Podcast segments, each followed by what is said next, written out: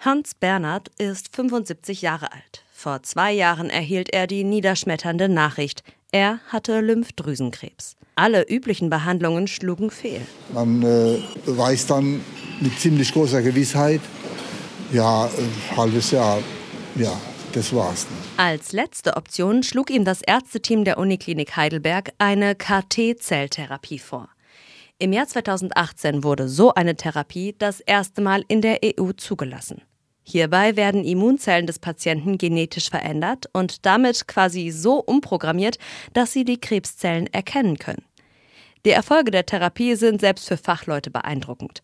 Dirk Jäger ist der Direktor des Nationalen Zentrums für Tumorerkrankungen in Heidelberg und ärztlicher Direktor der Klinik für medizinische Onkologie an der Uniklinik. Die KT-Zellen haben, glaube ich, eine neue Epoche angestoßen in, in der Onkologie. Also solche Zelltherapien mit genetisch manipulierten klingt ja immer irgendwie so ein bisschen negativ. In dem Fall finde ich es extrem positiv. Zellen haben gezeigt, dass solche Therapien brutal effektiv sein können, auch extrem spezifisch sein können.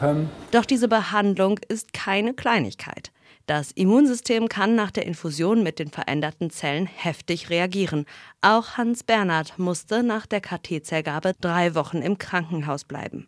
Möglich ist auch, dass bei dieser neuen Therapie noch seltene Nebenwirkungen auftauchen, die man jetzt noch nicht kennt.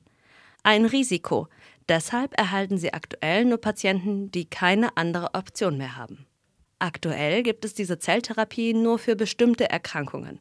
Einige Blutkrebsarten, Tumore der Lymphdrüsen und des Knochenmarks. Das betrifft im Moment einen kleinen Bereich der Onkologie, ein kleines Spektrum der Erkrankungen, die damit recht effektiv behandelt werden können. Für das Gros der, der Krebserkrankung ist die Frage nach der Zukunft der KT-Zelltherapien noch eine relativ offene Frage.